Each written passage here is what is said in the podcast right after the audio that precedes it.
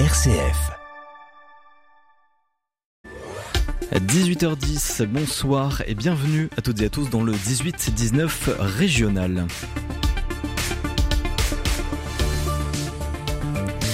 2023, c'est l'année Blaise Pascal. Alors qu'elle arrive à sa fin, l'Institut théologique d'Auvergne veut éclairer encore un peu plus sur la figure du plus célèbre des Clermontois il y a 400 ans de cela. On va parler théologie et mathématiques donc à 18h40 dans l'écho des territoires avec notre invité.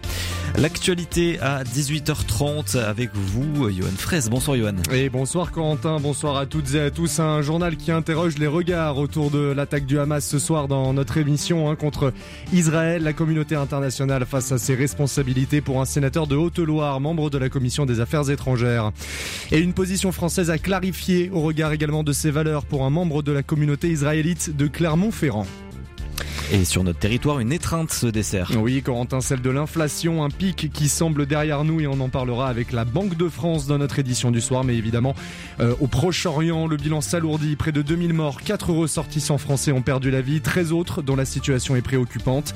Cette escalade de violence entre Israël et Palestine au cœur de votre invité du soir, Corentin. Oui, après l'attaque d'Israël par le Hamas, l'émotion demeure en France, dans la région et plus particulièrement à Lyon ce soir. On retrouve notre invité en direct ce soir d'un rassemblement à Lyon. Le 18-19, une émission présentée par Corentin Dubois. Et notre invité c'est Daniel Daon. Bonsoir. Bonsoir. Vous êtes le grand rabbin de Lyon et de la région euh, Auvergne-Rhône-Alpes. Et donc, on, va revenir sur, parce que vous êtes euh, à la place Bellecour, à, Lyon, puisqu'il y a un grand rassemblement qui est prévu euh, dans moins de 20 minutes maintenant à l'appel du CRIF, le Conseil représentatif des institutions juives de France. Vous êtes sur la place Bellecour. Il commence déjà peut-être à, avoir du monde déjà?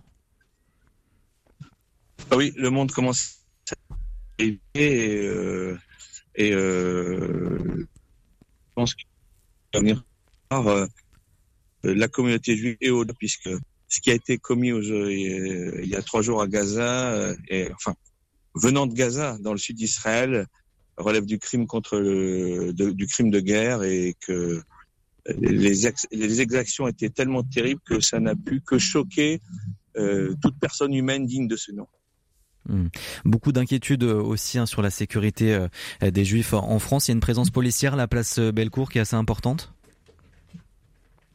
Oui, oui, bien sûr, évidemment, parce que la crainte, elle est toujours là de, de débordement de groupes qui, risquent de s'en prendre aux biens et, et aux personnes.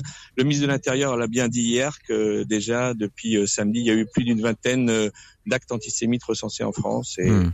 notre crainte, c'est évidemment que, que cela enfle. Mais bon, que ce que vous voulez qu'on fasse euh, la situation est extrêmement euh, tendue. Voilà. Malgré tout, c'est une bonne initiative euh, d'organiser cette mobilisation à Lyon par le, le CRIF. On, je crois qu'il y a eu des, quelques complications quand même au niveau sécuritaire. Non, il n'y a pas eu de complications sécuritaires. C'est le CRIF avec le consistoire qui organise cette manifestation et et euh, non, la préfecture a, tout de suite dit oui, puisque finalement il s'agit d'une manifestation de soutien à l'État démocratique, la seule démocratie du Proche-Orient euh, qui a été euh, même pas attaquée, qui a été attaquée par des sauvages, par des barbares et de barbarie dont Daniel Daon, euh, grand rabbin de la région, qui est avec nous euh, euh, par téléphone, donc en, direct de la place Belcourt, où a lieu ce grand rassemblement. On, vous perd un petit peu, Daniel Daon, mais on parle de ce rassemblement. Est-ce que vous avez peut-être peur aussi ce soir pour ce rassemblement? Vous me confiez hier, vous craignez un petit peu de prendre les transports en, commun en ce moment? Peur, c'est un grand mot. Hmm on dire qu'il y a une certaine prudence euh, pour les prochains temps parce que, euh, eh bien, euh, malheureusement, on sait que les débordements sont là, mais on a le soutien de nos compatriotes non juifs qui sont là et qui et, qui et qui compatissent et qui sont en soutien parce que n'oublions pas que Israël est attaqué, mais c'est la démocratie qui est attaquée, c'est l'humanité qui est attaquée, et finalement, au dehors du, en dehors du fait qu'il y a des Franco-Israéliens qui sont qui figurent malheureusement par les victimes et parmi les disparus et pour lesquels nous nourrissons euh, la plus, les plus vives inquiétudes, eh bien, en dehors de cela, il y a euh, tout ce qui fait la grandeur de l'humanité, les valeurs de la République, qui sont aussi attaquées. Ne, ne nous l'aurons pas. c'est Israël aujourd'hui, ça risque d'être toutes les démocraties occidentales, car le Hamas se nourrit d'une idéologie fascisante et, on peut dire que les actions qu'on a vues, eh bien, on pensait pas les revoir depuis la fin de la Seconde Guerre mondiale. Ce sont des de la barbarie, de la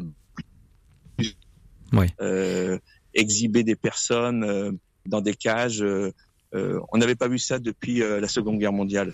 Vous imaginez que pour l'inconscient collectif du peuple juif, c'est quelque chose de terrible, c'est quelque chose d'effroyable qui, qui, est en train de se dérouler. Et évidemment, notre cœur saigne au vu et au sud de tout ce qui s'est déroulé, ce qui se déroule aujourd'hui. Et on sait que voilà, le sort des otages est évidemment aussi Ouais, des otages euh, euh, qui sont euh, détenus par des Palestiniens, par le Hamas en ce moment dans la bande de, de Gaza, des otages israéliens. On va parler sécurité aussi ce soir avec vous, Johan Fraisse. Oui, bonsoir Corentin, bonsoir Monsieur Dahan. Bonsoir. Merci d'être avec nous ce soir. Euh, vous êtes donc ce soir donc place Bellecour, on le disait, hein, pour cette manifestation de soutien au peuple israélien après les attaques. Un conflit donc au, Proche-Orient qui trouve un écho chez nous, alors de par ces mobilisations, oui, mais aussi par des événements, des conséquences sur notre sol ici en France. Euh, je vous propose d'écouter euh, le ministre de l'Intérieur, Gérald Darmanin, qui s'exprimait hier après avoir rencontré les représentants notamment des communautés juives en France. Mais évidemment qu'il y avait euh, énormément d'appréhension et même nous l'avons constaté euh, depuis samedi, depuis les événements absolument ignobles et dramatiques qui se sont déroulés euh, en Israël, des faits antisémites, plus une vingtaine de faits recensés sur le territoire national, un peu partout sur le territoire national. Et la présence massive des policiers et des gendarmes ont permis d'interpeller d'ailleurs dix personnes dans des coins très différents du territoire national pour ces gens qui soient tagués des propos antisémites, soit menacés des lieux de culte ou des personnes qui sortaient de, ces lieux de culte ou, de commerce euh, euh, que fréquentait la, communauté juive. Donc vous l'avez entendu, hein, une vingtaine d'actes antisémites sur le sol français depuis samedi, 10 interpellations, mais aussi plus de 700 signalements hein, sur la plateforme Pharos dénonçant des appels à la des propos antisémites sur Internet, une insécurité ressentie et des mesures évidemment à prendre pour prévenir ces actes. Mais Monsieur Dahan, quelles mesures, qu'est-ce que vous demandez ce soir finalement pour protéger la communauté juive de notre pays, Monsieur Dahan? Ce que le ministère de l'Intérieur a promis, c'est-à-dire euh, des présences policières autour des synagogues, euh, des présences autour des, euh, des écoles juives et, et finalement une, une justice qui, qui soit droite, qui soit efficace, qui soit qui soit sincère et qui permette en, en coordination avec la police de faire en sorte que eh bien euh, tout acte soit immédiatement euh, euh, condamné et, et, jugé. Voilà. En fait, ce que les pouvoirs publics ont promis, ben, s'ils arrivent à le mettre en place, ça sera très bien. Et on espère que tout à chacun, quelles que soient ses convictions, sera raison gardée et de ne pas mettre sur la place publique. On peut avoir des convictions différentes, on peut les exprimer simplement pacifiquement, et c'est tout ce que tout à chacun demande. C'est ça le propre d'une démocratie. On peut avoir des opinions divergentes, mais on doit les exprimer, de manière pacifique, sans atteinte aux biens et aux personnes, et sans tomber dans l'invective. Et alors, on parle justement, est-ce que ces sites sont, sont sécurisés, euh, Daniel Dahan Est-ce que les synagogues et les, les écoles juives sont, sont sécurisées à l'heure où on parle dans la région? Bah, euh, je le souhaite. Euh, c'est en tout cas l'engagement, compris les pouvoirs publics. Maintenant, j'ai pas été vérifié partout, mais c'est le souhait que je, que je formule. Je dois vous laisser parce qu'on m'attend et, et j'espère qu'on aura des bonnes nouvelles ici et ailleurs. Voilà. Merci beaucoup Daniel Daon d'avoir été avec nous. Je rappelle, vous êtes euh, le grand rabbin donc de Lyon et de la région Auvergne-Rhône-Alpes. Merci beaucoup d'avoir été avec nous. Merci à vous. Au revoir, bonne soirée. on rappelle qu'on donc le rassemblement, le grand rassemblement euh, organisé par euh, le CRIF, le Conseil représentatif des institutions juives de France, euh, commence à Lyon, place Bellecour dans moins de dix minutes maintenant, avec plusieurs élus d'ailleurs de la région et des élus aussi de la métropole lyonnaise, comme Bruno Bernard, le président de la métropole, Grégory Doucet aussi, le maire de Lyon, prévoit de venir sur cette place Bellecour dans les prochaines minutes pour pour euh, soutenir tout ce peuple israélien. On va continuer d'en parler dans quelques minutes. Ce sera dans notre journal d'actualité régionale présenté par Johan Fraisse. Mais avant cela, c'est notre reportage quotidien cette semaine avec euh, l'association Alpha 3A.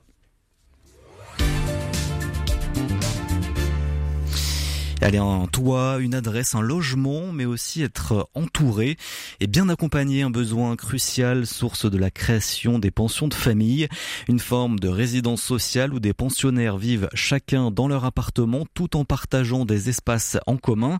D'ici 2027, le gouvernement veut multiplier par 10 le nombre de pensions de famille. Et pour mieux connaître ce dispositif, le ministère du Logement lance cette semaine la troisième semaine nationale des pensions de famille. C'est en partenariat avec de nombreuses associations impliquées, dont Alpha 3A qui gère donc quatre pensions de famille dans l'un. Xavier Jacquet a rencontré Martial, 56 ans. Chaque jour cette semaine, découvrez un portrait de résident en pension de famille en partenariat avec Alpha 3A. Bonjour, Martial, c'est quoi un peu votre parcours dans les grandes lignes Est-ce que vous voulez bien dire? On va dire que j'ai vécu euh, six mois dans la rue, pas facile.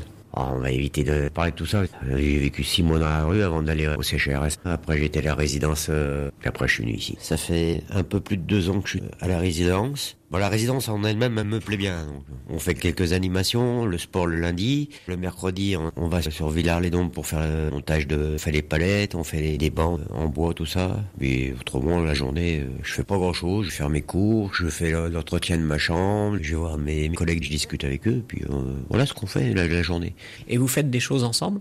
Oui, des fois euh, entre voisins on se fait à manger, on se fait des fois le week-end on a des boules, on se fait boules. On a euh, un baby-foot, à des fois on joue au baby-foot, euh, on a un jeu de fléchettes, euh, on peut regarder la télévision, on a une salle où on peut être tranquille pour lire. Et dans quelle mesure la vie en résidence est un support pour vous? Moi, je suis tout seul ou je sais que bon, bah, j'ai quelqu'un dans ma vie, mais bon, c'est vrai qu'on se voit pas souvent, souvent, mais autrement, ça se passe bien. Oui, c'est vous pouvez pas être les deux dans la résidence. C'est la contrainte de, de la résidence. Il y a des règles ici qu'on est obligé de respecter, comme dans toutes les résidences. Vous, vous avez cité les exemples d'activités que vous pouvez faire. Quelle est votre votre activité préférée J'aime bien aller au palais parce qu'on fait, fait, des bancs, on fait des tables. Après, voilà. Ce que vous aimez bien, c'est la partie travail manuel, travail du bois. C'est ça. Il y a des choses que vous avez faites qui sont dans votre studio, par exemple, que vous avez fabriquées, ou vous fabriquez forcément des bancs, etc., pour euh, d'autres euh, Après, il y a des bancs qui sont derrière, euh, que j'ai fait justement. Il y, a le, il y a un sapin aussi que j'ai fait en bois qui est dans la pièce de l'autre côté. Moi, j'ai fait deux tables de nuit. Ce style de banc là qui est dehors,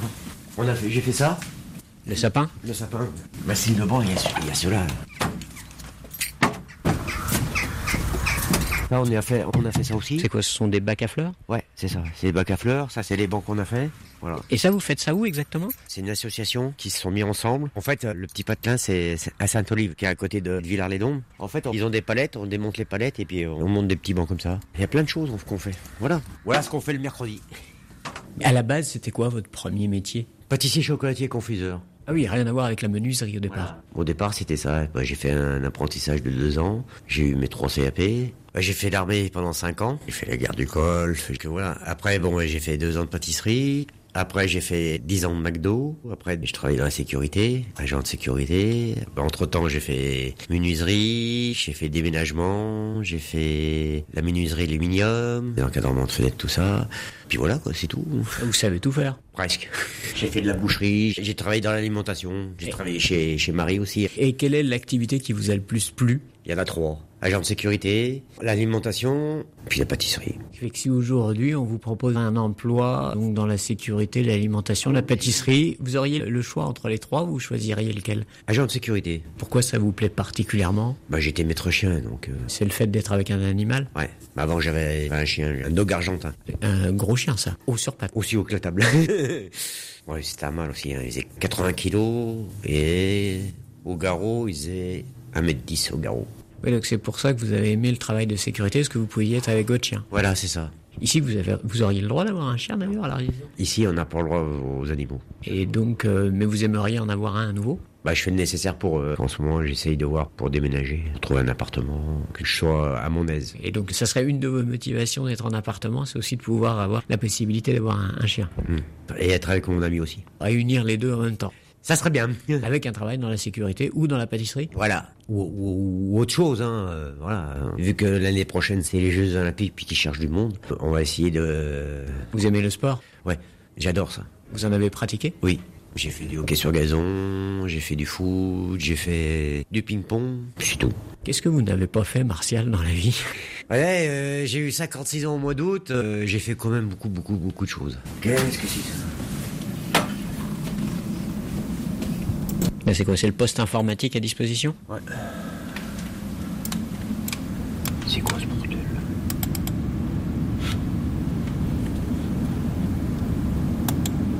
Ici, c'est la salle de télé, c'est ça C'est votre salle? La télé là, salle d'informatique. Et le fameux baby-foot. Ici, c'est pour le. Quand on vient se reposer, et puis on peut. Il y a des, ils font des, il y a des livres. On peut venir ici pour, dis- pour, pour discuter. Puis là, c'est pour euh, quand on mange le, le midi ou le soir. Puis euh, on fait le, le matin, on fait la réunion aussi. Bon, après, il y a la cuisine, bon, là, c'est fermé. Mais autrement, euh, voilà. Vu à peu près le. Si, Martial, vous vouliez rajouter quelque chose? Non. Voilà, non, c'est tout ce que j'avais à dire. Merci à vous. Bah, de rien. C'est avec grand plaisir. C'était Portrait de résident dans le cadre de la Semaine nationale des pensions de famille en partenariat avec Alpha 3A. Plus d'infos sur le site alpha3a.org. Aujourd'hui, c'était du côté de la résidence de Viria, commune voisine de Bourg-en-Bresse, en compagnie donc de Martial au micro de Xavier Jacquet. Si vous êtes propriétaire, c'est le sujet de discussion euh, du moment. La taxe foncière, pourquoi a-t-elle flambé autant? Est-ce le cas dans toutes les communes? Victorien Duché, journaliste de RCF Haute-Savoie, vous avez euh, mené l'enquête. Bonsoir Victorien. Oui, bonsoir Corentin, bonsoir à tous. Eh bien oui, euh, tous les propriétaires n'ont pas encore reçu euh, leur taxe foncière dans leur boîte aux lettres, mais déjà, les illusions ont vite été douchées à la lecture du courrier, d'autant plus chez nous en Haute-Savoie, particulièrement concernés par la hausse de la fiscalité en raison euh, de la hausse de la valeur locative et de l'augmentation des taux. Il y des hausses parfois spectaculaires. hein. Oui, c'est euh, le cas par exemple du côté de Maglan dans la vallée de l'Arve, la plus forte hausse du euh, département, plus de 30% d'augmentation entre 2022 et 2023. Alors pourquoi un tel écart? Eh bien des travaux de rénovation d'un réseau d'eau potable usée, des hausses du prix de l'énergie. C'est ce qu'a confié euh, le maire à nos confrères du Dauphiné libéré. Et pourtant, ce n'est pas à Maglan que la taxe foncière est la plus élevée. C'est bel et bien dans une ville centrale du département, à Annemasse, la deuxième ville de Haute-Savoie, à la frontière avec Genève. Ici, le taux de la taxe foncière euh, sur le bâti dépasse les 37%. Et clairement, la suppression de la taxe d'habitation y est pour quelque chose. J'étais euh, contre, c'est ce que m'a répondu le, maire, Christian Dupesset, droit dans ses bottes avec, à mon micro. Avec 100 000 habitants supplémentaires sur les dix dernières années, le défi démographique est immense et il faut investir à Annemasse pour conserver évidemment euh, des services publics à la hauteur. Alors pour conserver une capacité d'autofinancement de 20 millions d'euros, il faut faire payer les propriétaires. Un choix politique assumé par le maire socialiste d'Annemasse, Christian Dupessé. Mais des hausses qui sont néanmoins relativisées, Victorien. Oui, parce qu'on euh, part finalement d'assez bas euh, en Haute-Savoie. Contrairement aux idées reçues, la taxe foncière n'a jamais été très élevée hein, dans euh, notre département. Elle se situe même, avec les augmentations, en dessous de la moyenne nationale pour la quasi-totalité des communes au Savoyardes. 60% par exemple des communes du département n'ont pas augmenté leur taux en 2023. C'est le cas de la petite commune de Mentonnet-en-Borne. On est ici au nord d'Annecy, un peu plus de 1000 habitants. Et voilà 35 ans que le maire n'a pas touché un cheveu à la taxe foncière. On trouve des économies ailleurs. Voilà, c'est ce que m'a dit le maire. Euh, Mentonnet-en-Borne, Guy Desmolis, des économies sur le personnel communal, une seule secrétaire de mairie, un employé polyvalent et une personne à mi-temps pour le périscolaire. Et c'est à peu près tout. Euh, ce sont ensuite les adjoints qui euh, prennent le relais. On a remis de l'humain, on a remis de la proximité entre l'équipe municipale et les habitants. Se réjouit euh, le maire à mon micro. Être raisonnable avec ses administrés, c'est aussi le choix de Jean-Marc Payex, maire de Saint-Gervais au pied du Mont-Blanc, seule commune de Haute-Savoie qui a rabaissé la taxe foncière au niveau de 2001. Merci Victorien pour cet éclairage donc euh, du côté de la Haute-Savoie. Merci beaucoup et bonne soirée. Bonne soirée à tous. Et tout de suite, on retrouve le journal régional. En soirée, les acteurs de la vie culturelle viennent au micro de RCF. Dans l'entretien de la semaine, Thierry Lyonnais reçoit les écrivains, metteurs en scène, commissaires d'exposition ou sculpteurs qui ont fait l'actualité la saison passée. L'entretien de la semaine, c'est du lundi au vendredi à 21h30. À 18h30, vous êtes sur RCF en Auvergne-Rhône-Alpes. Et le journal, c'est avec Yoann Fraisse ce soir. Bonsoir Yoann. bonsoir Corentin, bonsoir à toutes et à tous. Un conflit mis à l'écart des préoccupations internationales et une instabilité payée au prix fort. La position d'un sénateur de Haute-Loire, un membre de la commission des affaires étrangères sur cette nouvelle escalade de violence au Proche-Orient en une de notre édition du soir. Et un positionnement géopolitique à clarifier côté français le regard d'un membre de la communauté israélienne clermontoise également dans notre édition. Et puis chez nous, dans nos terres, l'inflation en pleine décrue, une situation économique que nous décryptons également dans notre journal. Et ordre de jour, inchangé côté météo en région. Oui, rien de bien original par rapport aux dernières journées. Un soleil plein, température d'été, encore une fois, au programme de notre milieu de semaine demain en région.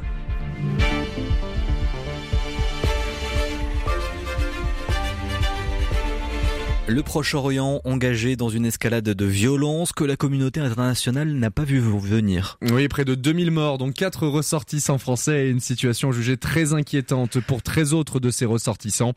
Ce conflit hein, qui a pris par surprise Israël s'inscrit dans un contexte de tension et d'instabilité qui, qui perdure déjà depuis plusieurs, une plusieurs dizaines d'années.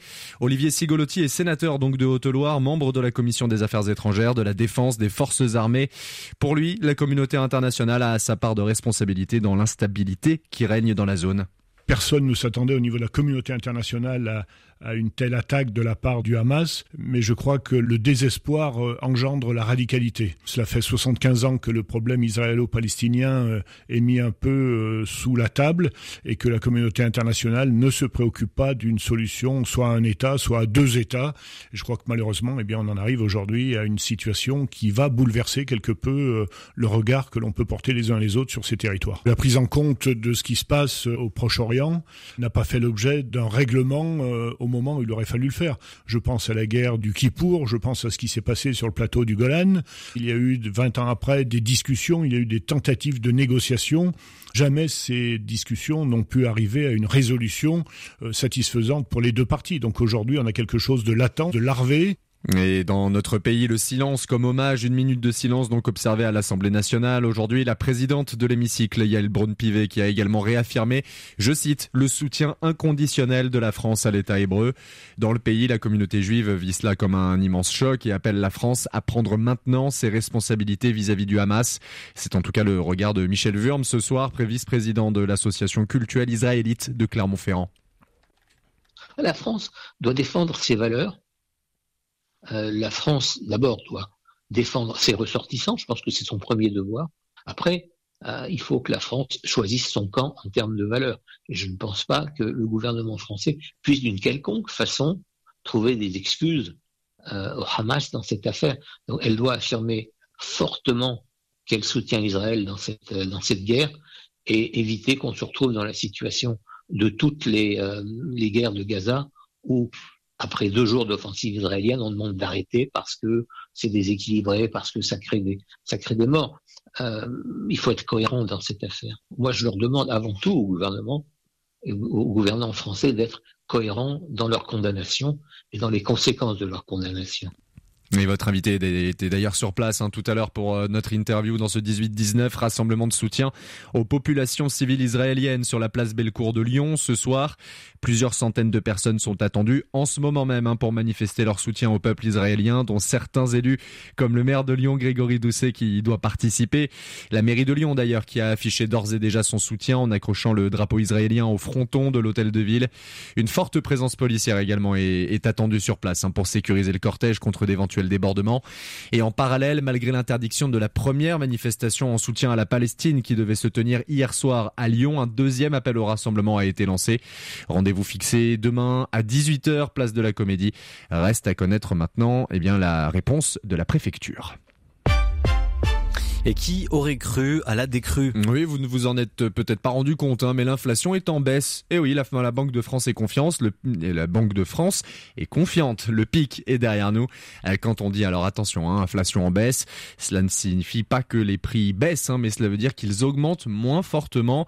Écoutez Bernard Cotte, il est le directeur de la Banque de France dans la Drôme. En termes d'inflation, nous avons passé le pic de l'inflation hein, à 5,7% actuellement. Alors ce que nous regardons, euh, parce que les, particuliers sont beaucoup influencés par euh, les, prix de l'alimentaire, hein, nous, regardons euh, nous-mêmes ce qu'on appelle l'inflation sous-jacente, hein, c'est-à-dire hors alimentaire et, hors prix de l'énergie. Et cette inflation sous-jacente diminue également, proche actuellement de 4%. Donc notre objectif est vraiment une tendance de à la désinflation et avec l'objectif de, revenir à notre cible de, de 2% que l'on pense atteindre euh, en 2025, fin 2024 ou début 2025. Et côté défaillance d'entreprises, sur les 12 derniers mois, 430 entreprises ont fermé en Drôme, 199 en Ardèche. Et après les années Covid et les aides allouées par l'État, c'est environ le taux de défaillance observé en 2019. Et six villes françaises, dont deux de notre région, d'une signature commune face à l'État, Bordeaux, Rennes, Strasbourg, Paris, et donc Grenoble et Lyon, annoncent intenter des recours contre l'État et appellent à réformer un système d'hébergement d'urgence jugé comme défaillant.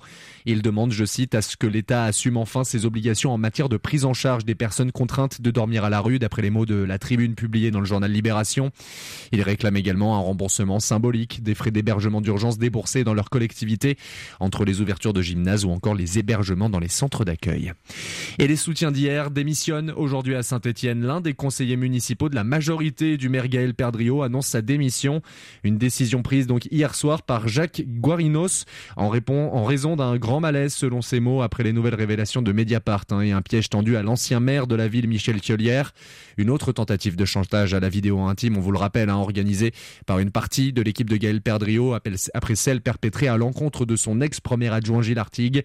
Le groupe d'opposition socialiste à la ville salue cette démission, une décision courageuse et espère que d'autres démissions suivront. Et puis cette question pour continuer ce journal, comment prendre en charge les enfants victimes de violences? On part du côté de Chambéry où le centre hospitalier Métropole Savoie a inauguré ce qu'on appelle un UAPED, son unité d'accueil pédiatrique pour les enfants en danger. Une salle de l'hôpital ouverte depuis fin 2022 et pensée tout spécialement pour ce public fragile. Elle permet à la fois l'examen médical mais aussi l'audition par les enquêteurs chargés du dossier. C'est un reportage de Violaine Ray. Vu que c'est une salle borne, on a imaginé mettre une vitre pour donner un petit peu de lumière. la petite euh, pièce ressemble davantage à une chambre d'enfant qu'à une salle d'interrogatoire. De quoi rassurer de jeunes patients victimes de violences physiques, morales ou sexuelles et souvent impressionnés par la situation. Amélie Sage, puéricultrice de l'UAPED, les accompagne tout au long de leur parcours. Euh, on a chacun un petit peu notre rôle et en fait on pose des questions à l'enfant en fonction de ce qu'on souhaite euh, avoir comme information. Et puis, bah, on complète euh, si jamais euh, il y a besoin. Euh, et après, pour l'examen approfondi, on fait déshabiller l'enfant. Moi, je peux aider parce qu'en général, on voit les enfants seuls, sans les accompagnants. Derrière un miroir sans teint, d'autres membres des forces de l'ordre ou du service médical peuvent observer la scène et l'ensemble de l'audition est enregistré. Le docteur Pierre-Henri, médecin légiste et expert judiciaire, l'explique. L'objectif, c'est limiter l'impact sur la santé mentale de l'enfant. Il est dit que l'enfant répète sept fois les faits dont il a été victime avant euh, de les dire de manière définitive à un, officier de police judiciaire. L'objectif, c'est d'éviter qu'il les dise une huitième fois, une neuvième fois, une dixième fois, pour faire en sorte qu'on puisse être vraiment les plus efficaces sur la prise en charge et non sur la redite. Le personnel médical reste une ressource pour l'enfant qui peut être amené à les revoir en dehors du cadre de l'audition. Quand il a pu poser euh, des choses qui sont euh, vraiment difficiles à accepter, c'est important qu'on puisse les suivre et pas les laisser dans la nature euh, après avoir euh, déposé en audition. Depuis l'ouverture de l'unité, 350 mineurs ont pu bénéficier des services de l'UAPED, la plupart du temps à la demande de l'autorité judiciaire dans le cadre d'une enquête. L'UEPED, une unité qui réunit personnel médical, autorité judiciaire, mais aussi associations comme la Voix de l'Enfant. Ces dispositifs sont en cours de déploiement partout en France depuis l'instruction ministérielle de 2021. Et puis on termine ce journal avec la semaine nationale des missions locales qui se vit à Moulins, dans l'Allier. La mission locale moulinoise en journée portes ouvertes de 9h à 17h30 demain. La structure d'accompagnement des jeunes entre 16 et 25 ans vers le milieu professionnel, eh bien, se découvre avec des ateliers et des animations organisées toute la journée. Un focus d'ailleurs particulier est prévu hein, sur les faits de discrimination et leur sensibilisation. L'entrée est libre et gratuite et tout le monde est invité à participer. On passe maintenant à vos conditions météo en région pour notre milieu de semaine.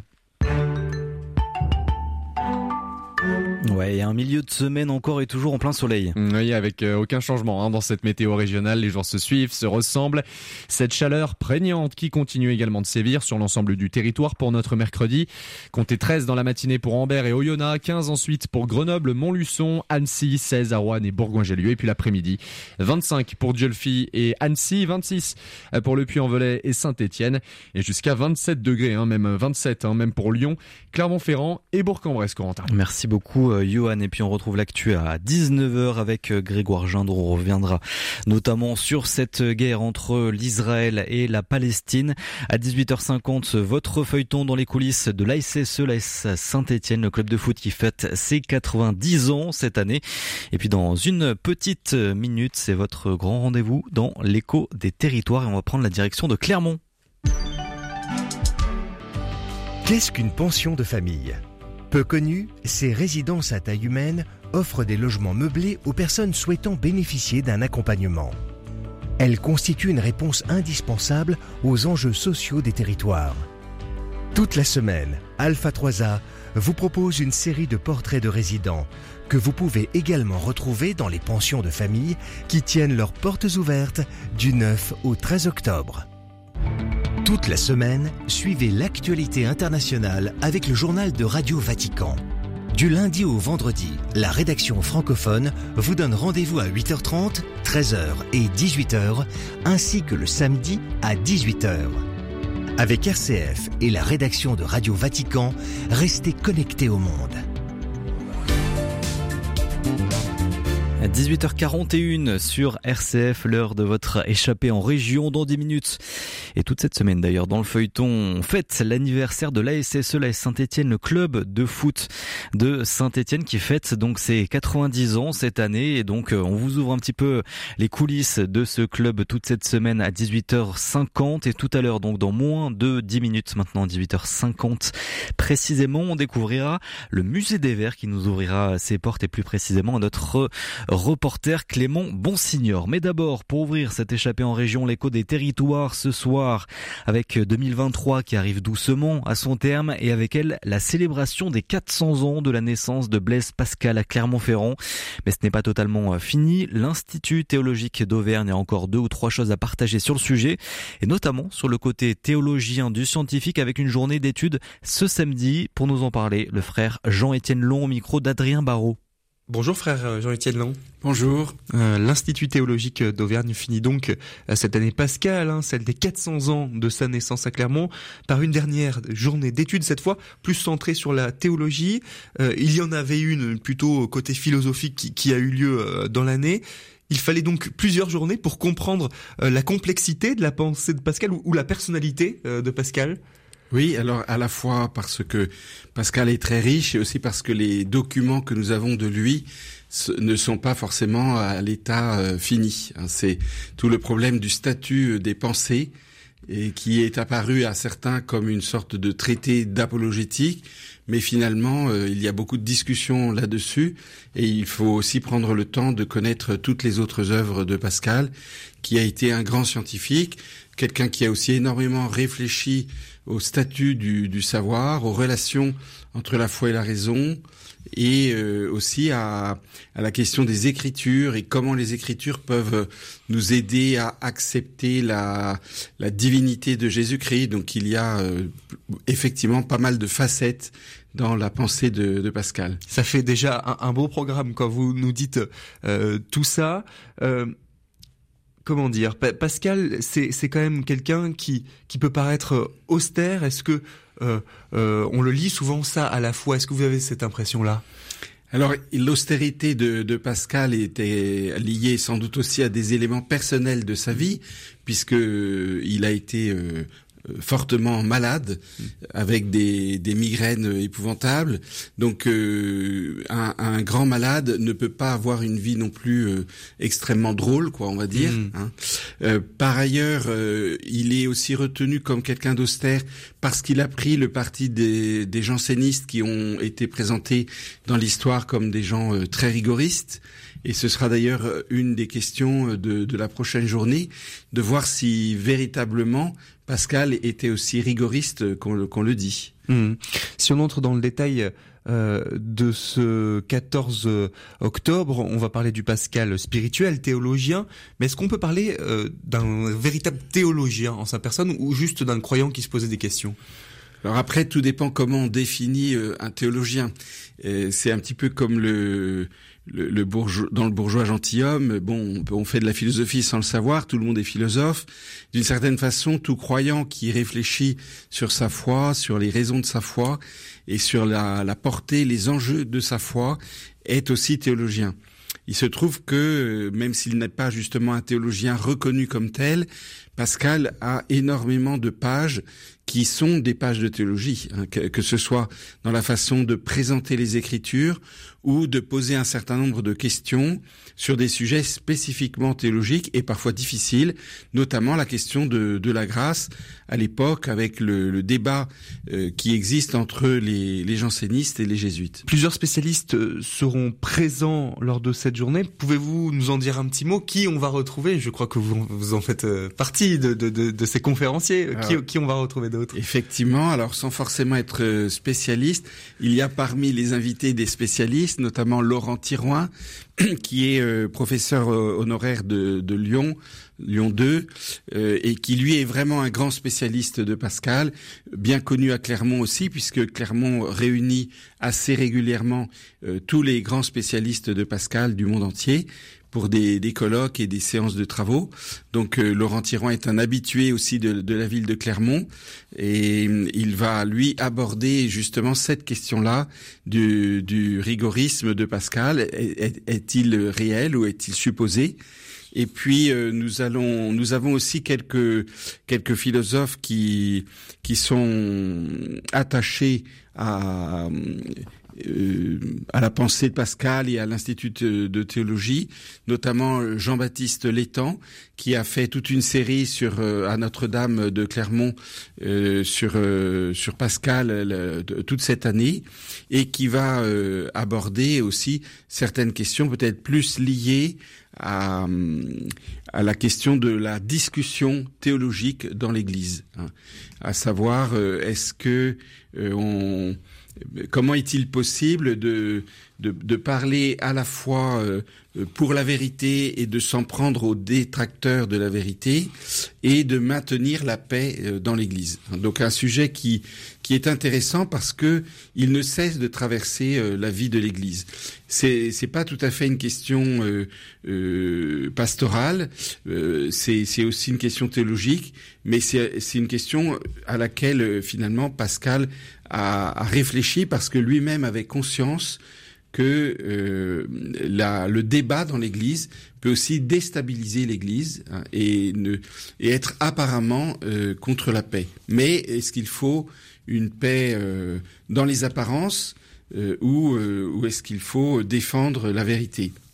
Je voudrais qu'on s'arrête sur euh, la conférence que vous allez animer. Son titre, c'est Soumission et usage de, la raison. Vous allez parler un peu finalement du, du pari pascalien. Euh, qui est en fait un pari plus raisonné que, que l'on pourrait croire. C'est très raisonné la foi de Pascal. C'est là où il faut peut-être sortir des, des a priori, des pensées toutes faites, notamment parce que le pari pour euh, Pascal n'est pas du tout une preuve hein, de, de l'existence de Dieu, il est plutôt le résultat de l'impossibilité de prouver l'existence de Dieu rationnellement. C'est là où, euh, de manière étonnante, ce sera un petit peu mon, mon propos, c'est de dire est-ce que finalement Pascal ne pourrait pas apparaître comme un précurseur de Kant, c'est-à-dire euh, je rejette la validité métaphysique des preuves de l'existence de Dieu.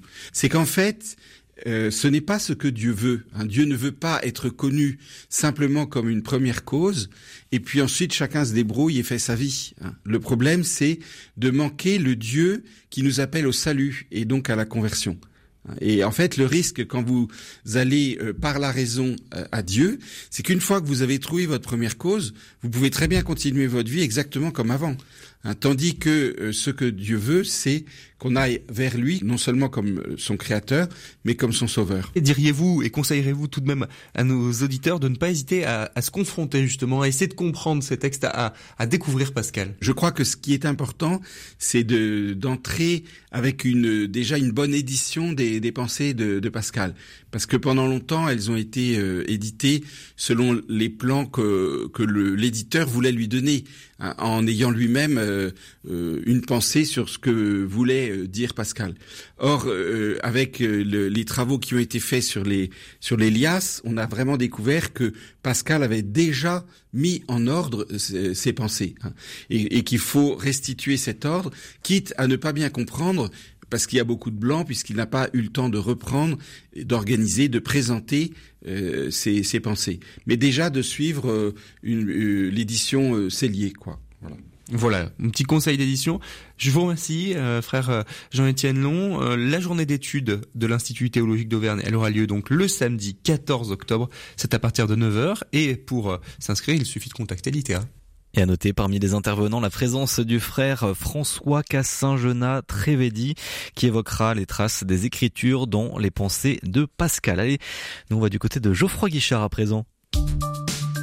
Le 18-19, le feuilleton de la semaine. Oui, cette semaine, le feuilleton fait un anniversaire, celui des 90 ans de la SSE. Entre visite du stade et du musée des Verts, c'est aussi 90 ans d'histoire que nous allons découvrir. Et souvenez-vous, hier, c'est Jacques qui nous faisait visiter le chaudron. Il fait partie des bénévoles du club presque incollable sur l'histoire de la S Saint-Etienne. Au micro de Clément Bonsignor, il revient sur son bénévolat et cette expérience hors du commun. Nous passerons également les portes du musée des Verts et c'est son directeur Laurent Chastelière qui nous fera la visite.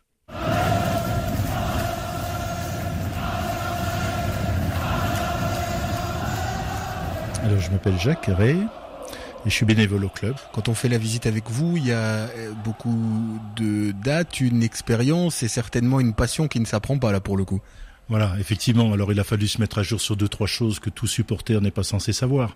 Euh, Peut-être des anecdotes glanées par d'autres euh, d'autres personnes qui font la visite, c'est toujours intéressant. Mais c'est vrai que le cœur, euh, le cœur et, l'intérêt du club, je l'ai déjà. Donc c'est plus facile à transmettre lors d'une visite que que d'être complètement extérieur au, au sujet, quoi. C'est même presque un, privilège pour un fan de Saint-Etienne de pouvoir faire visiter euh, le, stade. On parle avec les collègues d'échange des clés, d'avoir les clés de, Geoffroy Guichard, c'est pas mal. Exactement, vous avez tout à fait raison. C'est ce que j'ai dit à Philippe Gastal, qui est le conservateur du musée. Quand il m'a remercié de, de m'engager dans l'équipe, je lui ai dit, pour moi, c'est un honneur. Et vous avez trouvé tout à fait le mot, parce que se donner, euh, être bénévole euh, en voyant les choses de l'intérieur et faire découvrir ce club que j'ai toujours aimé à d'autres, des plus jeunes comme aujourd'hui, entre autres, et puis même à d'autres personnes. Oui, moi, je le, vous le bon mot. Pour moi, c'est un honneur, tout à fait. Ouais. Et pour se plonger encore plus dans l'histoire du club, la visite du stade se fait souvent de concert avec la visite du musée des Verts. Laurent Chastelière en est le responsable. Le musée va bientôt fêter ses 10 ans le 20 décembre prochain. Donc euh, l'histoire, bah, c'est euh, partie de Philippe Gastal, qui est l'historien du club, aujourd'hui le, conservateur du musée, euh, qui a toujours porté ce projet en, en, lui. Et puis il y a un an et demi, on a pu rénover également la partie permanente du musée grâce au soutien cette fois de la région Auvergne-Rhône-Alpes, ce qui permet d'avoir une collection permanente qui est complètement renouvelée depuis un an et demi maintenant. Si on dit exposition permanente, ça veut dire qu'on a des expositions temporaires, n'est-ce pas? Tout à fait. Donc là, actuellement, on a l'exposition temporaire euh, consacrée aux 90 ans du stade Geoffroy Guichard. On n'avait pas pu la faire vraiment à la date anniversaire, euh, donc euh, en septembre 2021, étant donné qu'on était encore en, en, en, partie en période Covid à ce moment-là. Et donc là, on l'a proposée depuis fin 2022, donc elle comporte un, remporte un beau succès, avec notamment de très belles pièces, notamment des maquettes, donc de projets, que ce soit des projets retenus du stade pour les différentes rénovations, 1984, 98, mais également on a notamment les trois maquettes non retenues euh, pour 2016. Donc on peut voir à quoi aurait pu ressembler le stade Geoffroy Guichard. Voilà, donc si on aime à la fois le stade et l'architecture, euh, c'est un réel plaisir de découvrir cette exposition. On peut aussi, évidemment, coupler la visite avec le, stade. Et là, on a une offre très sympa pour euh, tout supporter des Verts qui se respecte. Ouais, effectivement, donc on a euh, le musée seul si on le souhaite, mais on peut également, bien entendu, coupler sa visite du musée avec la visite du stade euh, du moment. Donc les visites sont proposées le jour en question. Alors pendant les vacances scolaires, c'est du mardi au samedi, donc tous les jours on a des visites de stade proposées. J'incite tous les supporters ou les d'ailleurs les non initiés non plus à venir découvrir à la fois le musée et le stade parce qu'il y a beaucoup de personnes qui viennent parfois sans forcément être très intéressés par le football et qui ressortent en étant conquis parce qu'ils ont appris pas mal de choses et ont passé un bon moment. Surtout, effectivement, dans ce musée aussi, on a quand même 90 ans euh, d'histoire de club. Euh, c'est pas rien. Ça en fait à raconter, on raconte pas tout, c'est pas possible. Oui, alors forcément, euh, hein, euh, choisir, c'est renoncer. Donc, euh, on est obligé, on est contraint déjà par l'espace, même si on a quand même 800 mètres carrés de surface d'exposition, ce qui est conséquent. mais on raconte effectivement de manière chronologique toute l'histoire du, club. Et puis, on a également la salle des trophées, hein, bien sûr, qui, qui contient donc tous les trophées remportés par le club. Et Dieu sait qu'ils sont nombreux. Donc ça fait euh, beaucoup de belles pièces et de beaux objets à découvrir, que ce soit en termes de trophées, de maillots de joueurs portés, euh, de cadeaux offerts par les adversaires également qu'on a pu affronter, que ce soit en championnat de France ou euh, en Coupe d'Europe. On a joué plus de 100 matchs de Coupe d'Europe, donc c'est vraiment énorme à l'échelle française. Et puis également bah, des objets parfois un petit peu plus originaux. On a notamment un carottage du sous-sol du stade, voilà, avec le charbon qui provient du sous-sol de Geoffroy Hichard, qui fait le lien aussi avec le passé minier de la ville. Allez, on va conclure cette interview je vais vous demander votre plus beau souvenir avec l'ASS au stade ou? Il y, en a deux. Alors au stade Geoffroy Guichard, le plus beau, ça, je pense que c'est le derby remporté en 2014 3-0 en novembre 2014. Euh, ça, ça reste un souvenir incroyable. Ça faisait 20 ans qu'on n'avait pas battu l'OL à domicile, donc c'était vraiment, euh, ça faisait un petit peu longtemps, un petit peu trop longtemps. Et puis en dehors, Geoffroy Guichard, bah, c'est la finale de la Coupe de la Ligue, hein, 20 avril 2013, où là, bah, pour la première fois depuis très longtemps, le club remportait un trophée majeur. Et donc là, en plus, euh, pour la première fois, on avait pu amener tout le peuple vert au Stade de France. On avait déjà gagné le match entre guillemets du public avant le, avant le coup d'envoi vu que les deux tiers du stade étaient, étaient verts euh, malgré euh, nos amis rennais. Donc voilà, c'était de vivre ça sur place, voilà, c'était un, très grand moment et on espère en revivre beaucoup d'autres dans les années à venir.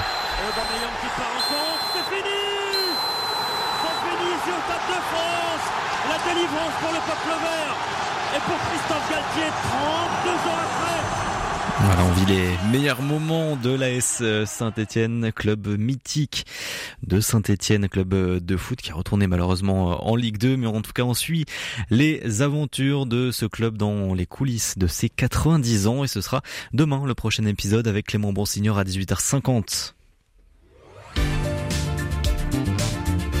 Allez, un peu de musique pour terminer avec un nouveau projet pour Oriane Lacaille et sa douce voix, mais aussi la batteuse et percussionniste Héloïse Divilly et le contrebassiste et trompettiste Yann Lou Bertrand. Trois humanités, trois voix, trois énergies en harmonie. On s'écoute un petit extrait de leur titre CAF de l'eau.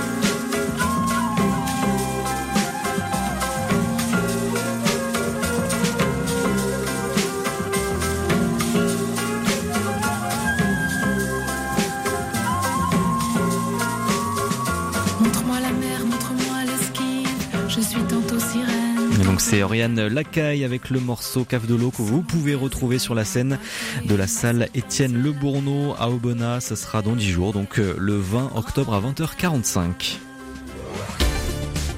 C'est la fin de ce 18-19 et demain on parlera de la situation des libraires et maisons d'édition indépendantes dans la région. Une enquête économique régionale qui sort demain.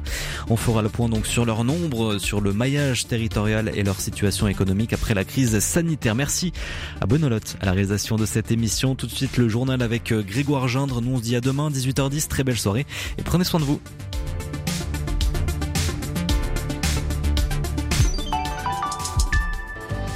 Qu'est-ce qu'une pension de famille? Peu connue, ces résidences à taille humaine offrent des logements meublés aux personnes souhaitant bénéficier d'un accompagnement. Elles constituent une réponse indispensable aux enjeux sociaux des territoires. Toute la semaine, Alpha 3A vous propose une série de portraits de résidents que vous pouvez également retrouver dans les pensions de famille qui tiennent leurs portes ouvertes du 9 au 13 octobre.